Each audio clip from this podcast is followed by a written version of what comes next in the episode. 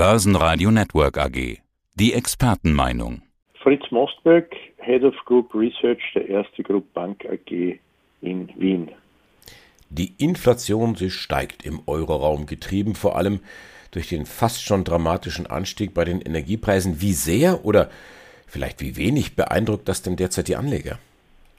Im Wesentlichen ist es so, dass sich ja die Notenbanken lange Zeit Inflationen gewünscht haben. Jetzt ist sie da und jetzt verwirrt es offensichtlich auch manche wieder. Der Unterschied ist vielleicht der, dass vielleicht mit relativ geringem Wachstum die Inflation aufgrund von Sondereffekten trotzdem steigt. Zum einen ist es natürlich so, dass aufgrund von Einmaleffekten zum Vorjahr Covid die Inflation steigen muss. Zum anderen ist es natürlich auch so, dass die Inflation aufgrund von verschiedenen Güterpreisen steigt, vornehmlich vor allem auch Rohstoff wie Energiepreise. Und das gilt es zu berücksichtigen. Aber ich würde jetzt meinen, dass man erst seriöserweise im April, Mai nächsten Jahres abschätzen kann, ob die Inflation weiter steigt, wenn diese außerordentlichen Effekte der Pandemie draußen sind und dann wird man sehen, inwieweit die Energiepreise und die Rohstoffpreise vor allem nachhaltig die Inflation höher halten können. Wahrscheinlich wird man sich schon mit Inflationen von deutlich über zwei, vielleicht sogar an die drei Prozent einstellen müssen. Aber ich würde meinen, dass das trotzdem die Aktienmärkte, die an und für sich fundamental gut bewertet sind, nicht sonderlich aus dem Konzept bringen sollten. Wie lautet denn Ihre aktuelle Bewertung für den österreichischen Markt, für den ATX? Ja, da sind wir schon bei einem der wesentlichen Punkte. Eigentlich ist die Bewertung für den ATX nach wie vor eigentlich sehr günstig, obwohl der ATX gerade im heurigen Jahr deutlicher Outperformer war. Also wir haben ungefähr auf Basis der aktuellen Kursentwicklung immer noch ein KGV zwischen 11 und 12 und für nächstes Jahr von 11. Das ist eigentlich auch historisch attraktiv. Gleichzeitig bei einem anziehenden Gewinnwachstum natürlich pandemiebedingt heuer ganz besonders stark und auch im nächsten Jahr fortsetzend mit einer Dividendenrendite von ungefähr dreieinhalb bis an die vier Prozent. So im Schnitt. Also Sie sehen schon, dass der ATX eigentlich im Vergleich fundamental durchaus attraktiv bewertet ist. Wen hat denn der ATX outperformed? Na, also wenn man jetzt die, die einzelnen Year-to-Date-Performances anschaut, beispielsweise, gut, da kann man natürlich schwer Äpfel mit Birnen vergleichen, weil äh, Dow Jones, S&P 500 natürlich teilweise viel breiter ist und eine andere Zusammensetzung hat. Aber jetzt nur im Vergleich zu Europa, nehmen wir vielleicht den Eurostox her 50, der hat so um die 18 Prozent plus aktuell geliefert, während der ATX an die 35 Prozent plus geliefert hat. Also wenn man jetzt nur rein Year-to-Date-Performances hernimmt von den einzelnen europäischen Indizes, aber auch international, dann ist der ATX sicher einer der deutlich besser performenden Märkte im Vergleich zu anderen Leitindizes. Worauf führen Sie das zurück? Ist das die spezielle Zusammensetzung? Das ist natürlich einerseits die Zusammensetzung, weil natürlich Finanzwerte dominieren, aber auch äh, beispielsweise Zyklika oder Immobilienwerte ist auch ein Spezifikum für die Wiener Börse. Aber es ist generell darauf zurückzuführen, dass der ATX natürlich in erster Linie stark Zentral- und Osteuropa orientiert ist. Das heißt, mehr als drei Viertel der österreichischen Unternehmen erwirtschaften einen erheblichen Anteil ihres Umsatzes und Ertrages in einer Region, Zentral- und Osteuropa, also nicht weniger stark von Österreich abhängig. Und das gilt ein bisschen so als Emerging Market Charakter. Und wenn es natürlich in einer internationalen Phase von den Indizes stark, sehr stark nach unten geht, wie das im letzten Jahr natürlich pandemiebedingt der Fall war, dann ist es aufgrund der zyklischen Komponente, aufgrund der Finanzlastigkeit so, und vielleicht auch aufgrund der internationalen Liquidität, dass der ATX in einer Aufwärtsbewegung, auch in einer konjunkturellen Aufwärtsbewegung, gerade auch durch die zyklische Komponente deutlich mehr gewinnt und das war bis dato der Fall.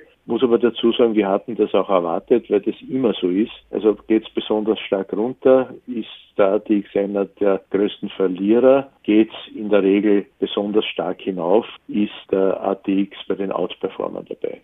Was auffällt, dass die Bilanzsaison überraschend gut läuft.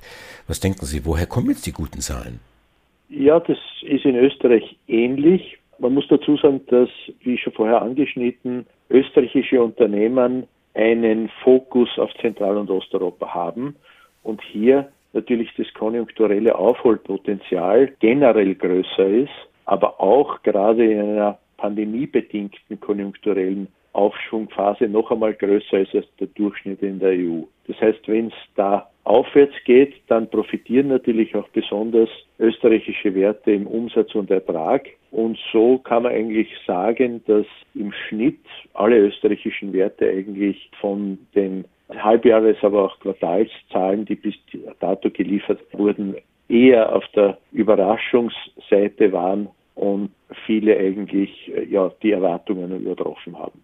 Was denken Sie, wird es auch so weitergehen? Also bei uns in Deutschland hat die Regierung jetzt die Prognose doch relativ deutlich zurückgenommen. Die BIP-Wachstumsraten werden sicher jetzt aufgrund dieser Einmaleffekte, die es jetzt mit dem halbwegs Überwinden der Pandemie zu tun haben, nicht mehr im nächsten Jahr jene sein, wie sie heuer waren. Also das, das Wachstum wird wohl im nächsten Jahr etwas zurückgehen zum Niveau des heurigen Jahres. Aber trotzdem glaube ich, dass eigentlich österreichische Unternehmen im Vergleich sehr, sehr gut aufgestellt sind, ihre Hausaufgaben erledigt haben, auch kostenseitig immer wiederum viel machen. Und so gesehen glaube ich, dass eigentlich die wesentlichen Staaten Zentral- und Osteuropas durchaus für die Besserentwicklung österreichischer Unternehmen verantwortlich sind. Würde man jetzt nur das österreichische BIP hernehmen oder würde man eigentlich nur bedenken, dass österreichische börsennotierte Werte nicht in Zentral- und Osteuropa aktiv wären und nur rein in Österreich, wie das vor dem Fall des Eisernen Vorhangs der Fall war, dann wäre sicher das Potenzial geringer. Rohstoffe sind knapp derzeit und auch relativ teuer. Bevor wir über die Folgen dieser Entwicklung für Unternehmen und Wirtschaft sprechen, vielleicht ganz kurz, warum sind denn die Lieferketten dermaßen außer Tritt geraten? Naja, es hat nicht nur mit den Lieferketten allein zu tun, sondern auch teilweise mit der Produktion. Man muss bedenken, dass im letzten Jahr durch die Pandemie, durch die Lockdowns teilweise die Produktion für einzelne Güter vollkommen zurückgefahren wurde und teilweise die Konjunktur natürlich auch zum Erliegen kam. Das hat natürlich auch dann die Nachfrage komplett gestoppt.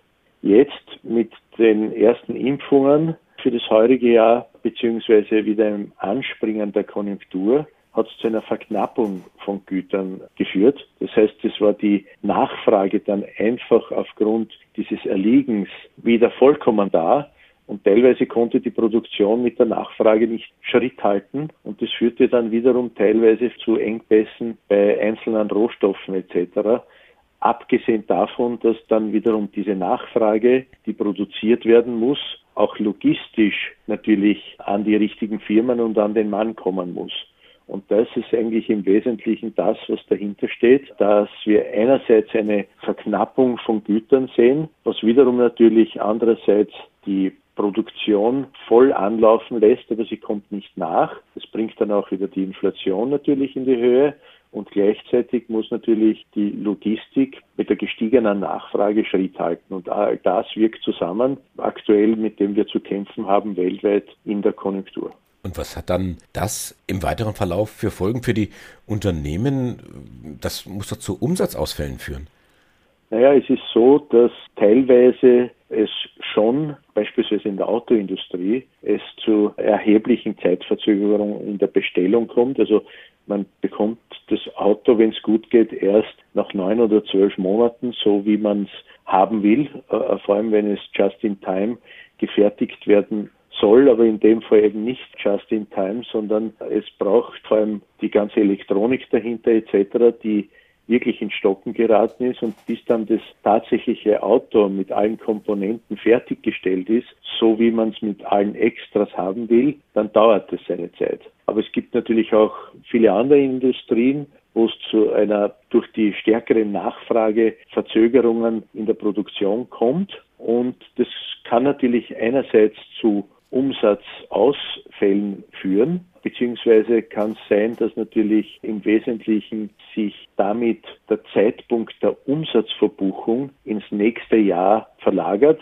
und daher heuer teilweise vielleicht Umsatzausfälle zustande kommen. Aber ich glaube, dass das im nächsten Jahr sich dann halbwegs wieder ausbalancieren wird.